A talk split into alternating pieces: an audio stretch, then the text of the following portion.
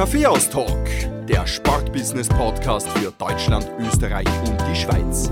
Von und mit Lorenz Kirschlager und Simon Peter Karamza. Servus beim Kaffeehaus-Talk. Wir heißen euch herzlich willkommen zu einer weiteren Episode unseres Sportbusiness-Podcasts.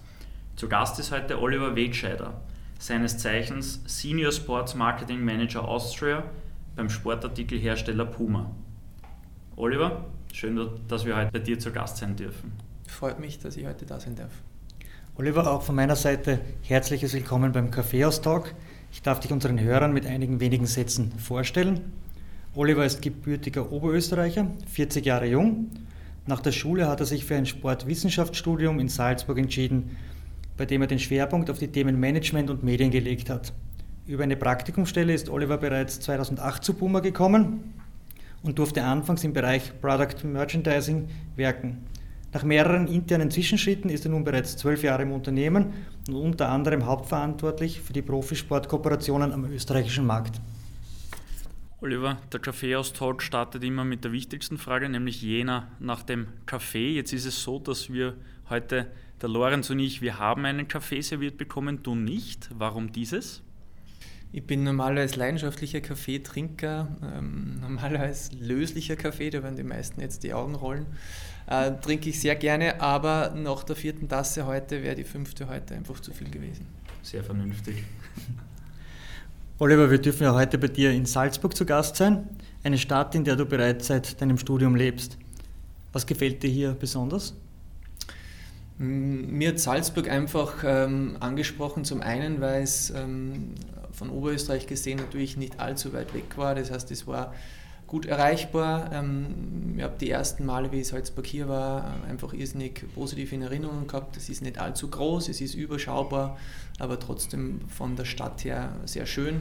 Und natürlich mit den Gebäuden, mit dem ganzen Rundherum äh, gibt es einfach eine sehr, sehr schöne äh, Möglichkeit, hier zu leben und das zu genießen. Salzburg ist aber nicht nur deine Heimat, sondern auch jene von Puma Österreich, deinem Arbeitgeber. Du bist nunmehr seit 2008 beim deutschen Sportartikelhersteller mit von der Partie.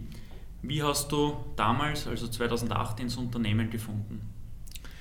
Es ist eigentlich über einen Zufall gelaufen. Es ist ähm, eine Praktikumsstelle ausgeschrieben gewesen. Ähm, ich habe die über einen Kollegen weitergeleitet bekommen ähm, und äh, habe mich beworben. Das war damals aber eine Praktikumsstelle im Bereich ähm, Produktmanagement, hat es damals noch geheißen.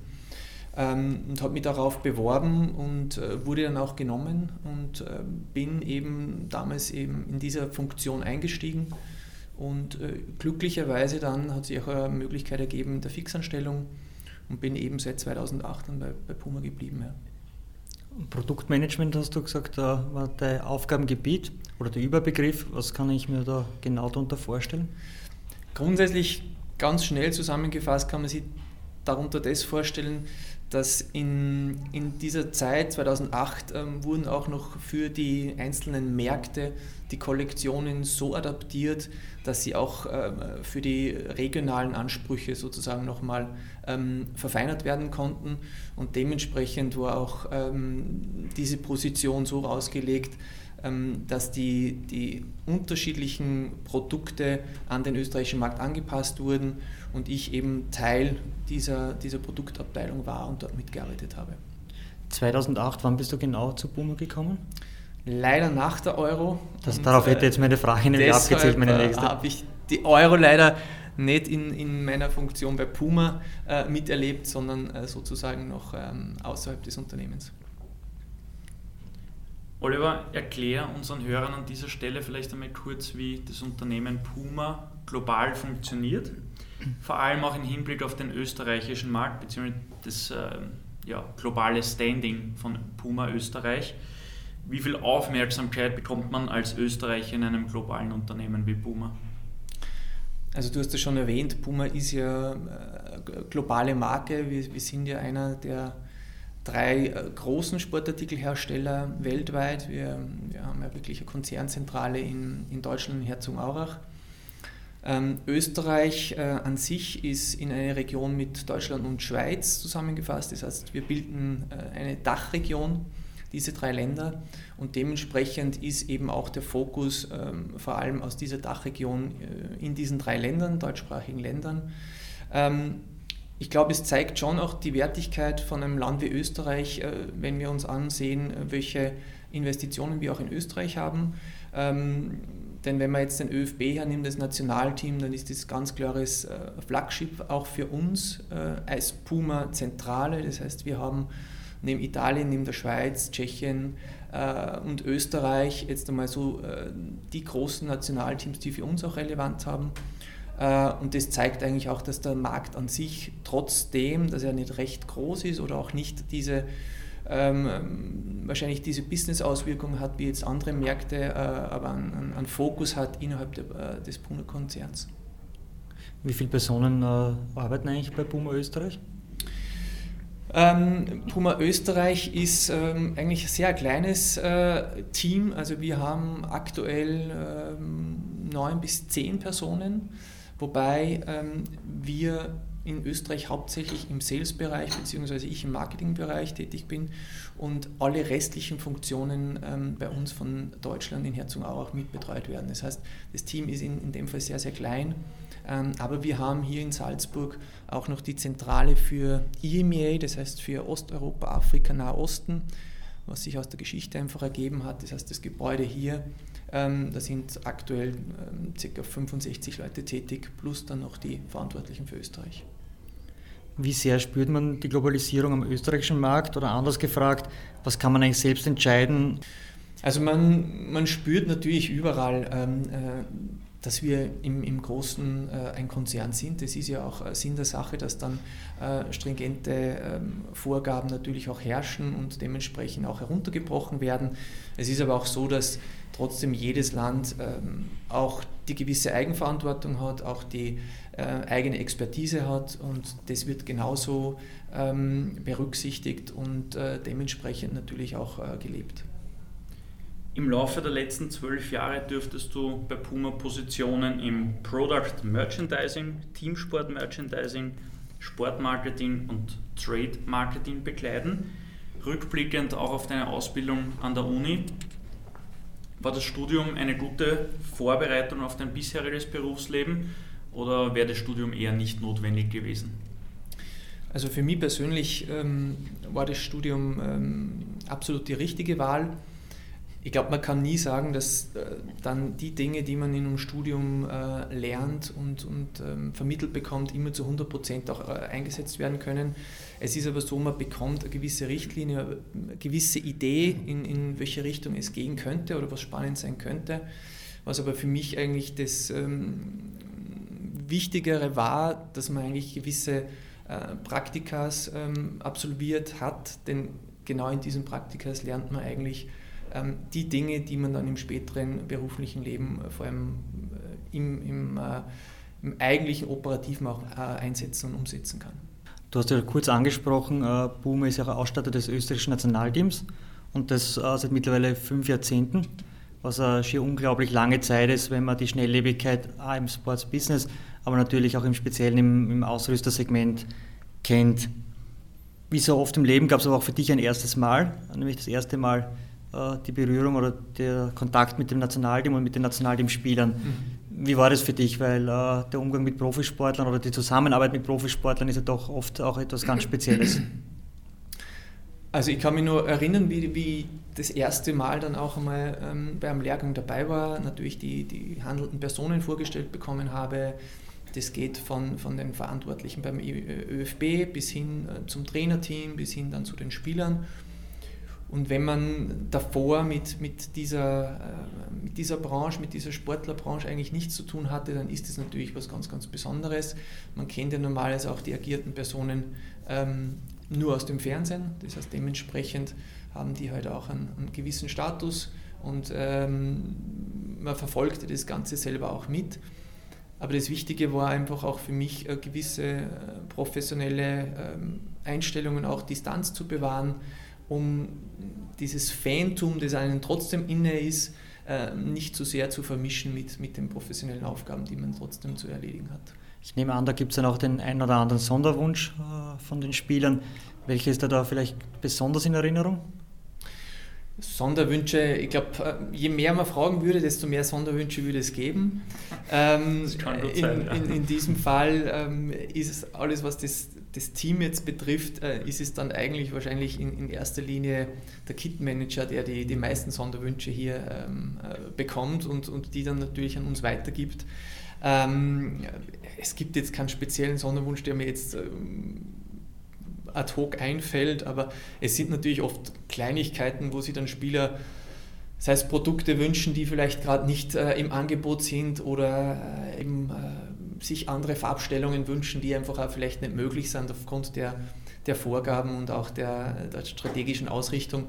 Aber es hat bis jetzt zumindest noch nie den Fall gegeben, ähm, dass wir einen speziellen wichtigen Wunsch nicht erfüllen konnten. Also das, das ist mir zumindest in Erinnerung vom ersten Kontakt mit dem Nationalteam bis heute war eine lange, bewegte Reise für dich von zwölf Jahren. Mittlerweile bist du, wie eingangs erwähnt, Senior Sports Marketing Manager Austria. Welche Aufgabengebiete gehören zu deinem heutigen Job? Ist es in bestimmter Weise wie, Gesellschaft, äh, wie ein Geschäftsführer zu sehen oder geht es eher nur in Richtung Marketing? Also ich würde mich eher sehen, beziehungsweise auch mich jetzt zu so definieren, dass, dass das einfach ähm, noch immer ein 360-Grad-Job ist, also der wirklich ähm, auch ein bisschen ähm, ja, hemdsärmliche Mentalität auch ein bisschen ähm, bedarf und, und das aber auch meiner Meinung nach äh, was ist, was ähm, äh, immer wieder ähm, positive Erfahrungen bringt, denn je mehr man auch äh, mit dem täglichen Business in Kontakt ist, desto, äh, desto näher ist man im Grunde auch ähm, den Spielern oder am Verband oder am Verein. Ähm, es hat sich natürlich über die Zeit einiges entwickelt. Also meine Aufgaben gehen ähm, jetzt, ähm, wenn man nur den ÖFB sehe, wirklich von ähm, Kontakt mit, mit Kit-Manager, wo es um Themen geht zur, zur Ausrüstung, zu den Trikots, zu den Produkten geht bis ins Marketing, wo man sich dann abstimmt, was gewisse Marketingaktionen sind, was äh, äh Trikot-Launch zum Beispiel auch äh, betrifft, ähm, bis hin dann auch Vertragsverhandlungen, wenn die anstehen. Also man ist da wirklich in, in allen Bereichen involviert. Und das macht sie auch so spannend und so interessant. Aber es ist in meiner ähm, Position jetzt aktuell nicht nur der ÖFB, den ich ähm, sehr intensiv betreue, sondern es sind auch die Einzelspieler, mit denen wir ähm, eigene Verträge abschließen, da ja die, die Schuhe sozusagen den Spielern normalerweise freistehen und es damit mit Spielern auch nochmal eigene Vereinbarungen gibt. Wir haben jetzt immer nur über Fußball gesprochen. Betreust du auch andere Sportarten, andere Athleten? Also wir waren in, in, in Österreich in der Vergangenheit auch ähm, im, im Running-Bereich ähm, durchaus aktiv.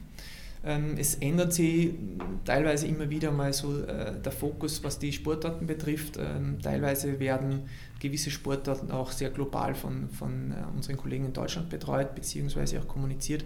Aber ich hatte vor allem im Running-Bereich und da im Speziellen äh, mit, mit Triathlon-Athleten eigentlich sehr viel zu tun und habe die in, in Österreich auch betreut. Ja.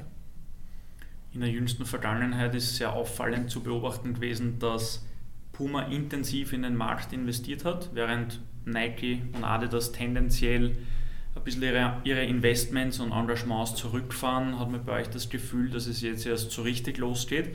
Als Beispiel seien da äh, zum Beispiel die, die Engagements oder die Deals mit Manchester City und mit Neymar genannt. Gibt es dafür einen Grund? Oder ist die Beobachtung überhaupt richtig, fangen wir mal so an? Also einen Grund gibt es hundertprozentig. Ich glaube, dass äh, vor allem äh, im, im Bereich von, von unserer ähm, Zentralführung, von, von CEO und, und Umfeld in, im, im Konzern da sehr, sehr gute Gründe gibt, warum diese Investments getätigt werden. Ich bin mir nicht wirklich sicher, ob man sagen kann, dass, dass die beiden anderen Mitbewerber da jetzt sie extremst zurückziehen. Ich glaube, es gibt einfach äh, gewisse Verschiebungen. Also man hat schon sehr, sehr wohl wahrgenommen, dass gewisse Investments ähm, auf, breiter Ebene dann eher reduziert wurden und dann eher spitzer vielleicht auf, auf, auf wirklich speziellere Märkte dann auch äh, ausgerichtet wurden, auch von den Mitbewerbern. Man muss sich ja vorstellen, die, die Summen, um die es in den letzten Jahren geht, sind ja auch deutlich gestiegen. Das heißt, ähm, die Breite, glaube ich, äh, da kann man sagen, dass es grundsätzlich äh, vielleicht bei dem einen oder anderen weniger geworden ist, die, die Anzahl der, der, der Sponsorships, aber im, im Gesamtumfang dürfte wahrscheinlich ähm, da trotzdem äh, das ähnlich gleich geblieben sein. Bei Puma ist es so, dass wir ähm, vor allem im, ähm, im Fußball-Performance-Bereich ähm, wirklich in den letzten Jahren sehr, sehr positive Investments hatten und glücklicherweise das auch so wahrgenommen wurde, nicht nur vom, von, den, von den Endkonsumenten, sondern auch von unseren Handelspartnern und das auch ähm, sehr positiv bewertet wurde. Ähm, und ich glaube, es hat auch damit zu tun, dass einfach auch diese, diese Besinnung ganz klar äh, bei Puma auf, auf die Sportmarke und auf die Performance-Marke einfach ähm, seit Jahren einfach passiert und dementsprechend der Fußballer eine ganz, ganz wichtige Säule davon ist. Mit Borussia Dortmund arbeitet ihr schon länger zusammen. Nun ist äh, Anfang des Jahres Manchester City dazugekommen. Dazu kam der jüngste Deal mit äh, Neymar, der nach 15 Jahren bei Nike zu Puma gewechselt ist. Strahlen solche Deals auch auf den österreichischen Markt ab oder anders gefragt, spürst du das in deiner täglichen Arbeit mit Spielern und Vereinen oder mit dem Nationalteam hier in Österreich? Auf jeden Fall. Also, weil du gerade gesagt hast, ähm, du hast ja diese, diese neuen Vereine bzw. Assets auch äh, erwähnt mit Manchester City, ähm, mit, mit Dortmund, die wir schon länger auch äh, bei Puma haben. Wir haben in den letzten Jahren auch noch mit AC Milan, Valencia, Olympique Marseille einige wirklich europäische Top-Teams und mit Neymar zum Beispiel jetzt wirklich einen der Top-Top-Spieler global. Und speziell ich bin jetzt von Spielern, von Beratern, von meinem Umfeld, sobald die Gerüchte irgendwo auch in den Medien waren, dass, dass Neymar eventuell zu Puma wechseln könnte, sofort damit konfrontiert worden. Und da merkt man erst, wie, wie schnell sich auch so Gerüchte dann äh, herumsprechen und wie schnell auch äh, solche Markenänderungen zum Beispiel auch in der, in der heutigen Welt ähm, kommuniziert werden, beziehungsweise die auch beim, beim Konsumenten ankommen. So ein Gerücht ist ja auch, äh, dass ihr demnächst Raheem Sterling unter Vertrag nimmt. Was kannst du dazu sagen?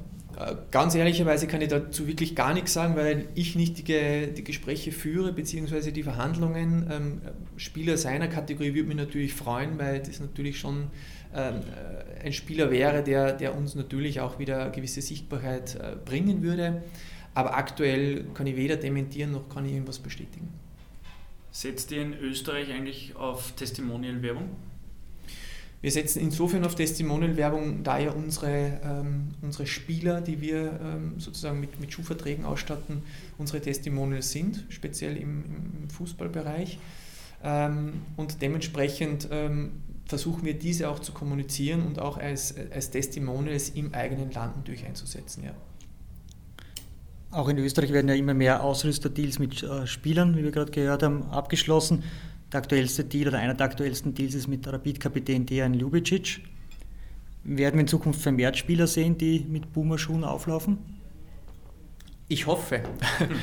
äh, würde man natürlich wünschen, dass, dass immer wieder neue Spieler dazukommen. Fakt ist auch, ähm, dass aber unsere Philosophie jetzt nicht ist, äh, in der Quantität einfach Spieler äh, als, als, als Puma-Spieler vorzustellen. Ähm, unsere ganz klare Strategie ist schon auch mit den Spielern, die wir, mit denen wir zusammenarbeiten, auch äh, qualitative Umsetzungen machen zu können und vor allem äh, äh, sehr positive und, und äh, unterstützende Betreuung liefern zu können. Und je mehr Spieler äh, natürlich da dann ähm, bei uns unter Vertrag stehen würden, desto weniger könnten wir natürlich auch dieses, dieses Service bieten. Aber ähm, du hast den angesprochen, ähm, der Rapid-Kapitän ist natürlich da auch für uns wieder äh, ein Aushängeschild, ähm, vor allem beim Verein, ähm, bei dem es über Jahre eigentlich nicht möglich war, Spieler mit Pumaschuhen auszurüsten. Oliver, du hast gerade gesagt, äh, bei Rapid war es jahrelang nicht möglich, äh, Spieler unter Vertrag zu nehmen. Warum war das so? Das hat mit vertraglichen Vereinbarungen zwischen Rapid und ähm, dem Ausrüster ähm, hängt es zusammen. Ähm, das meiner Wissens nach wüsste ich jetzt auch keinen Verein, äh, bei dem das sonst noch der Fall wäre. Aber das war, wie gesagt, Fakt, dass ähm, Spieler bei, bei Rapid eben nur einen Ausrüster spielen durften bei den Schuhen und dementsprechend ähm, wird es da eben jetzt eine gewisse Änderung geben und ähm, die wir auch ähm, als, als Puma genutzt haben, um den einen oder anderen Spieler dann eben auch in, in Puma-Schuhen in Zukunft zu sehen bei Rapid. Sind eure Investments oder Partnerschaften mit Teams und Athleten in Österreich auch in Zahlen messbar? In Zahlen, in, an Anzahl, wie, wie viele Partnerschaften wir haben oder in. Ähm Na, wirklich äh, im Wert messbar kann ich so schwer sagen, dadurch, dass ähm, unsere ähm, Partnerschaften sehr unterschiedlich sind. Ähm, zum einen ähm, sind es Partnerschaften, die wirklich äh, aus dem Sportmarketing kommen, das heißt, das sind beispielsweise die, die Spieler, die wir ausrüsten. Es gibt aber auch Partnerschaften, die wir gemeinsam ähm, auch mit Handelspartnern gemeinsam durchführen.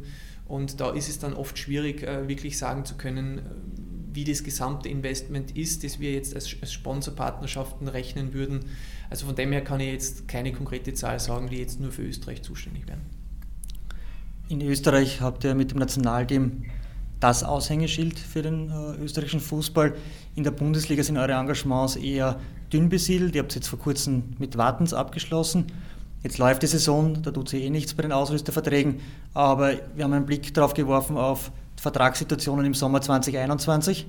Da könnte sich ja einiges tun, auch Hinblick eines größeren Fisches. Seid ihr da dran?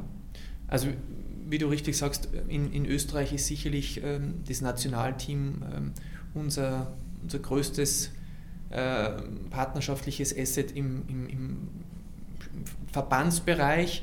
Äh, wir haben da auch schon eine sehr, sehr lange Partnerschaft, eine sehr, sehr gute Partnerschaft und ähm, das Nationalteam bzw. der ÖFB hat natürlich hier auch eine Strahlkraft, die, die ganz Österreich hier ähm, einschließt. Wir haben aber jetzt seit kurzem auch ähm, sehr erfreuliche Partnerschaft ähm, mit Wattens abschließen können.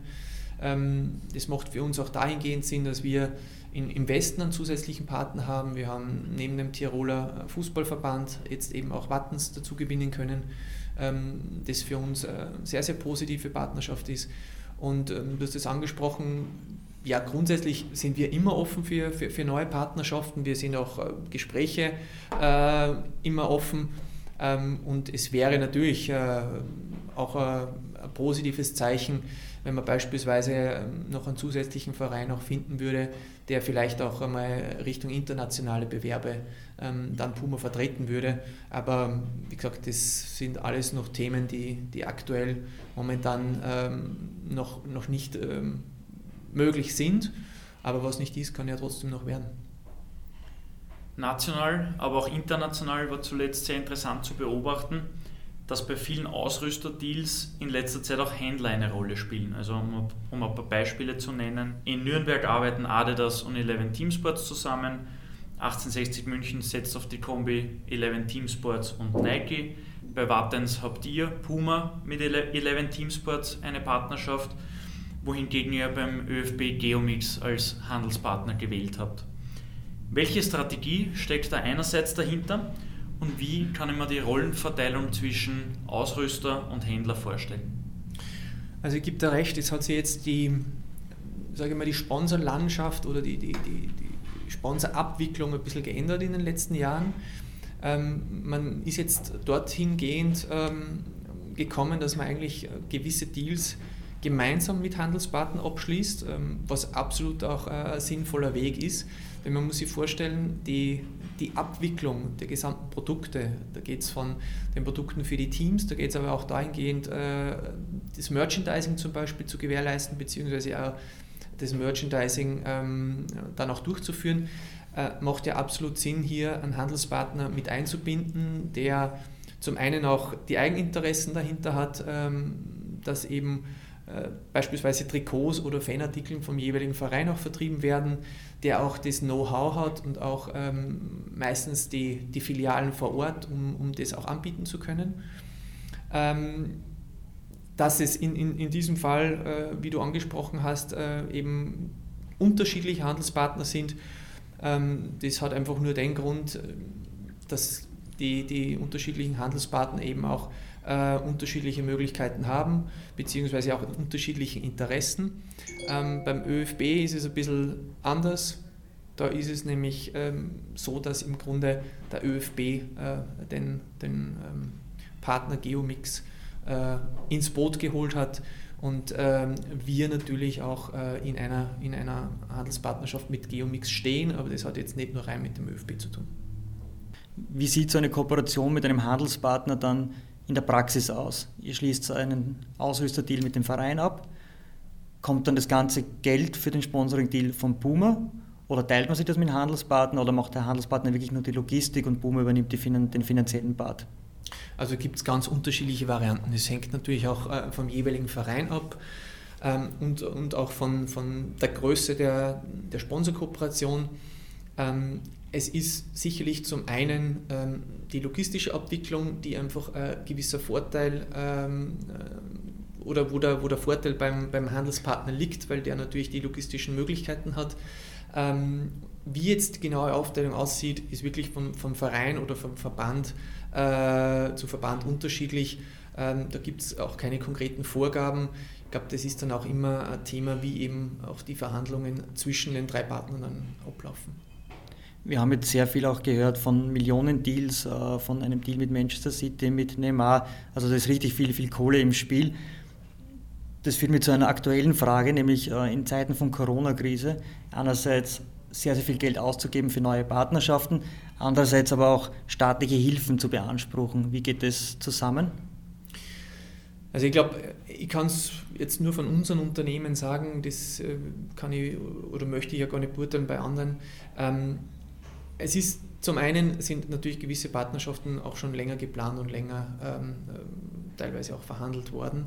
Es ist aber auch bei uns so, ähm, dass natürlich auch gewisse Einsparungen äh, trotzdem getätigt äh, werden mussten, äh, denn es, wie du auch erwähnt hast, es hat eine Corona-Krise gegeben, die auch äh, oder die an keinem spurlos vorübergegangen ist. Ähm, man muss aber nur immer auch bedenken, es, es geht irgendwann auch wieder weiter nach Corona-Krise und dementsprechend muss man halt auch die, die Möglichkeiten, die sich einem bieten, auch nutzen. Aber es soll natürlich immer im Verhältnis zu dem stehen, ähm, äh, wie natürlich auch dann äh, das Unternehmen sich insgesamt in der Corona-Krise verhält bzw. aufstellt. Und ich glaube schon sagen zu können, dass das äh, bei Puma eigentlich ähm, sehr, sehr positiv äh, abgelaufen ist. Ah, ich hätte eine kurze Frage zurückkommen zum Sponsoring und zwar zu einem erfolgreichen Sponsoring, sei es für einen Verein oder für einen Athleten, gehört ja nicht nur die finanzielle Unterstützung, die man als Sponsoring-Volumen definiert, sondern es braucht ja auch Aktivierungsmaßnahmen für dieses Sponsoring. Denke zum Beispiel an den Launch eines neuen Trikots äh, oder eines neuen Schuhmodells zum Beispiel. Wie läuft es bei Puma ab? Einerseits, wer kreiert die Ideen und Konzepte beziehungsweise wer erledigt dann die operativen Aufgaben in der, in der Sponsoring-Aktivierung?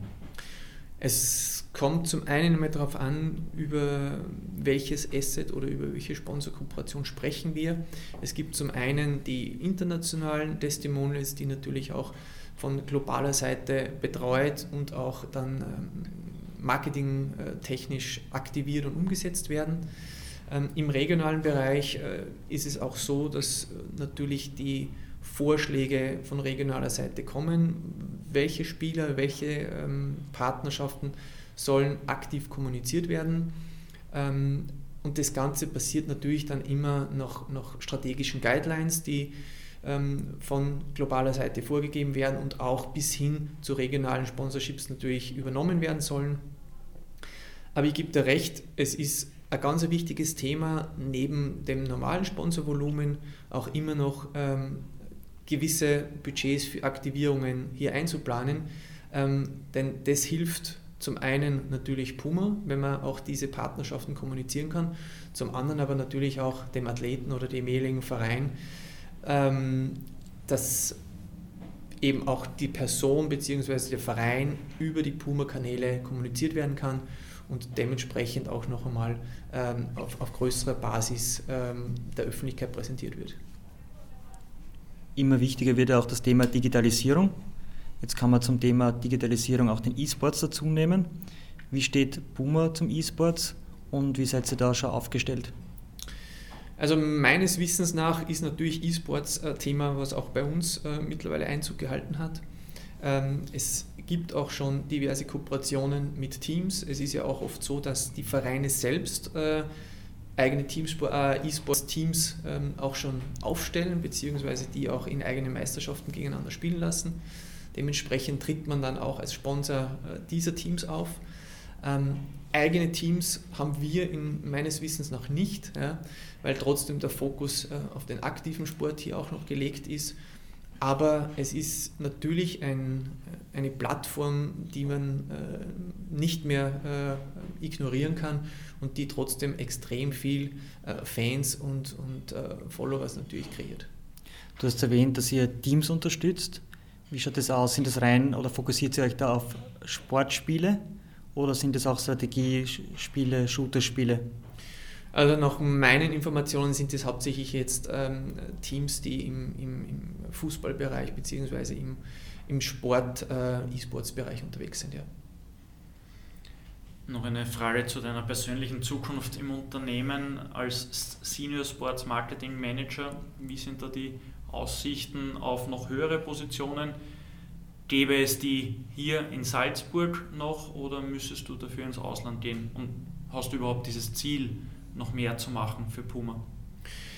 Also ich glaube, die, die Möglichkeiten sind, sind auf jeden Fall gegeben. Ähm, es gibt ja ähm, auf, vor allem auch ähm, auf globaler äh, Ebene da immer noch äh, weitere Möglichkeiten, sich äh, weiterzuentwickeln. Es ist aber auch nicht nur gesagt, dass man sagt, äh, man bleibt äh, vielleicht ähm, im, im Sportmarketing äh, die, die restliche Karriere. Es kann ja auch mal sein, dass man irgendwie Funktionswechsel einmal durchführt bei mir war es ja auch schon einmal vom, vom Merchandising-Bereich bis hin zum Trade-Marketing-Bereich und in den Sport-Marketing-Bereich. Das heißt, von dem her, glaube ich, gibt es genug Betätigungsfelder, in die man äh, auch zukünftig wechseln könnte.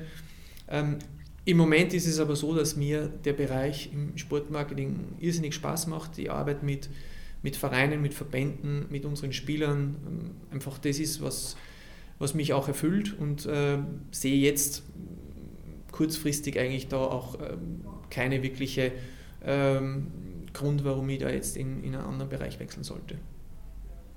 Oliver, lass uns einen Blick in die Zukunft werfen. Wie wird sich der Ausrüstermarkt in den nächsten fünf bis zehn Jahren entwickeln? Das ist eine schwierige Frage. Wenn du mir die Frage äh, gestellt hättest, wahrscheinlich vor einem Jahr hm. oder vor eineinhalb Jahren, hätte ich gesagt. Äh, dann hättest du äh, sicher geirrt. So dann hätte ich definitiv, hätte ich definitiv da, da, daneben äh, gegriffen. Äh, es ist schwierig zu sagen. Also ich denke, ähm, prinzipiell der Sponsoring-Bereich wird, wird genauso die, die, die, Wichtigkeit haben in unserer, in unserer Unternehmenskommunikation und in unserem äh, Marketingportfolio, wie er auch in der Vergangenheit hatte. Ähm, was vielleicht trotzdem sich ändern wird, ist ähm, die, der Umfang und, und die, die Fülle oder die Menge an Investments, ähm, die die Unternehmen ähm, dann tätigen werden, weil es äh, über längere Zeit natürlich nicht möglich ist, ähm, in, in, großer Breite äh, Investments zu tätigen, die einfach fast äh, jedes Jahr steigen. Und wenn man sich anschaut, welche Verträge es vielleicht nur vor zehn Jahren gegeben hat mit gewissen Sponsorpartnern und wie sie die weiterentwickelt haben, ähm, dann wird es wahrscheinlich nicht möglich sein, äh, in fünf bis zehn Jahren äh, die doppelte Anzahl an Sponsorpartnern zu den aktuellen äh, Werten noch äh, steigern zu können. Aber an sich denke ich, dass das äh, Sportsponsoring trotzdem ein ganz, ganz wichtiger Bereich bleiben wird ähm, in der Kommunikation von, von Sportmarken. Wenn Sie jetzt einer oder eine unserer Hörerinnen fragt oder denkt, ist eine coole Karriere, die du da hinlegst und äh, die möchte ich auch unbedingt einschlagen. Welche Tipps kannst du unseren Hörern mitgeben, damit sie ihre Träume, Träume im Sportbusiness auch verwirklichen können? Also mein Haupttipp ist eigentlich ähm, die Ohren, die Augen offen halten und sich ähm, bei Möglichkeiten, die sich bieten, ähm, auch zu bewerben und, und diese auch äh, zu ergreifen. Es sind nicht immer die, die soforten Fixanstellungen oder die Jobs, die, die vielleicht gleich ähm, ähm, als erster dastehen, die dann die richtigen sind. Ähm, man muss ein bisschen die Kreativität haben zu sagen, okay, welche Schritte brauche ich vielleicht, bis dass ich dann bei diesem Traumjob auch bin, den ich vielleicht einmal haben möchte äh, und dementsprechend auch Bereitschaft mitbringen, ähm, einmal Wege zu gehen, die nicht unbedingt vielleicht äh, die, die geradesten oder die direktesten sind, aber immer das, das Ziel im Auge äh, behalten. Und ich habe es am Anfang gesagt, äh, vor allem wenn man im Studium ist oder nach dem Studium, ich glaube, es geht nichts über Praktika. Wenn du auf dein bisheriges Leben zurückblickst, welche Personen haben dich am meisten geprägt? Geprägt äh, würde ich einmal ganz, ganz ähm, grundsätzlich sagen, natürlich meine Familie, meine Eltern. Also das sind, glaube ich, so die Personen, ähm, die einen von Kindheitsbeinen an geprägt haben und von denen man, glaube ich, auch ähm, die meiste Prägung annimmt. Aber ich bin äh, sicher, dass man im, im Laufe der beruflichen ähm, Zeit natürlich auch bewusst oder unbewusst äh, geprägt wurde von diversen Kollegen, Mitarbeitern, ähm, Chefitäten, mit denen man einfach zusammengearbeitet hat, aber vielleicht auch mit, mit Partnern, mit, mit, mit Sponsorpartnern, ähm, die einen über Jahre begleitet haben. Und darum glaube ich, dass das eine sicherlich eine Prägung ist, die im Privaten, im Persönlichen ist, die über Jahre einfach über die Familie passiert. Und das andere ist, glaube ich, einfach so die beruflichen Erfahrungen, die man hat und wo man sich von jedem wahrscheinlich so ein Stück auch mitnimmt. Um langfristig erfolgreich zu sein, muss man immer wieder auch Rückschläge wegstecken und aus Fehlern lernen. Eine durchaus knifflige Frage daher, welche Entscheidungen würdest du so heute nicht mehr treffen? Das ist eine gute Frage. ähm, Nimm dir Zeit. Die, ja, ja. Diese, diese Antwort bekommen wir des Öfteren. Ähm, es, es, ist schwierig. Also es, ich würde jetzt äh, keine konkrete äh, Entscheidung jetzt äh, direkt wissen, wo ich sage, die hat so große Auswirkungen gehabt, ähm, dass es ähm, in, in, in so eine Richtung gegangen ist, dass das so eine Beeinflussung dann war, ähm, die ich dann im, im, im Nachgang bereut hätte. Also ich glaube, man trifft jeden Tag Entscheidungen, wo man vielleicht eine Woche später, einen Monat später, ein Jahr später sagen würde, hätte ich so wahrscheinlich nicht getroffen.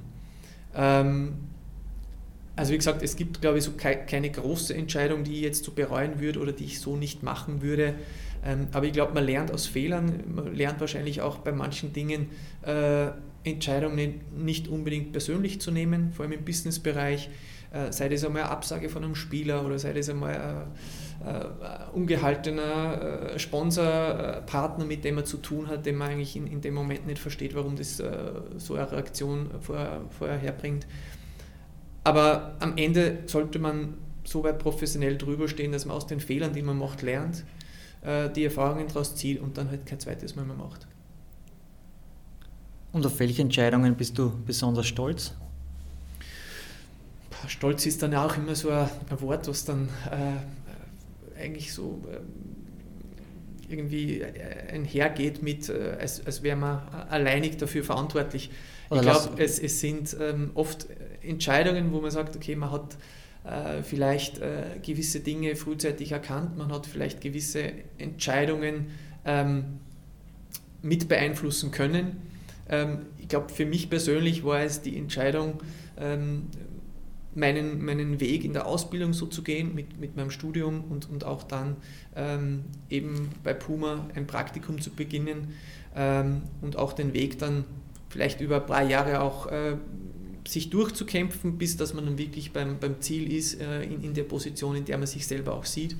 Äh, und das würde ich eher sagen, das ist so die, die Entscheidung, äh, die ich für mich selber am, am positivsten bewerten würde. Ja. Oliver, vielen Dank soweit. Als Abschlussprüfung beim Kaffeeaustalk wartet äh, seit einigen Wochen ein Wordrap auf unsere Gäste. Wir stellen da ein paar Begriffspaare und bitten um möglichst kurze, knackige und schnelle Antworten. Ich darf beginnen. Neymar oder Sterling?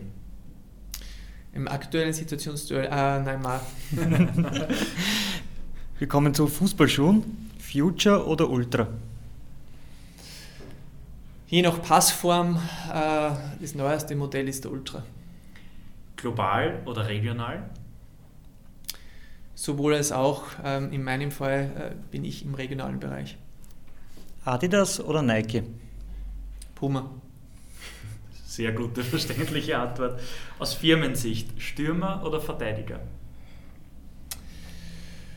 Ähm, das ist so eine Frage, die kann man auf die Schnelle nicht beantworten. Ich denke, ähm, die, die Frage ist immer, äh, ist es ein Spieler, der relevant für die Marke ist äh, oder ist es ein, äh, ein Spieler, der weniger Relevanz hat und ein Verteidiger hat genauso die Relevanz. Salzburg oder Oberösterreich? Die meiste Zeit Salzburg, aber alle paar Wochen Oberösterreich. Teambetreuung oder Athletenbetreuung? Möchte beides nicht missen. Kaffee oder Tee? Kaffee. Oliver, herzlichen Dank, dass du bei uns zu Gast warst. War super interessant und wir wünschen dir viel Erfolg auf deinem weiteren Weg. Sehr gern, vielen Dank für die Einladung. Wir danken.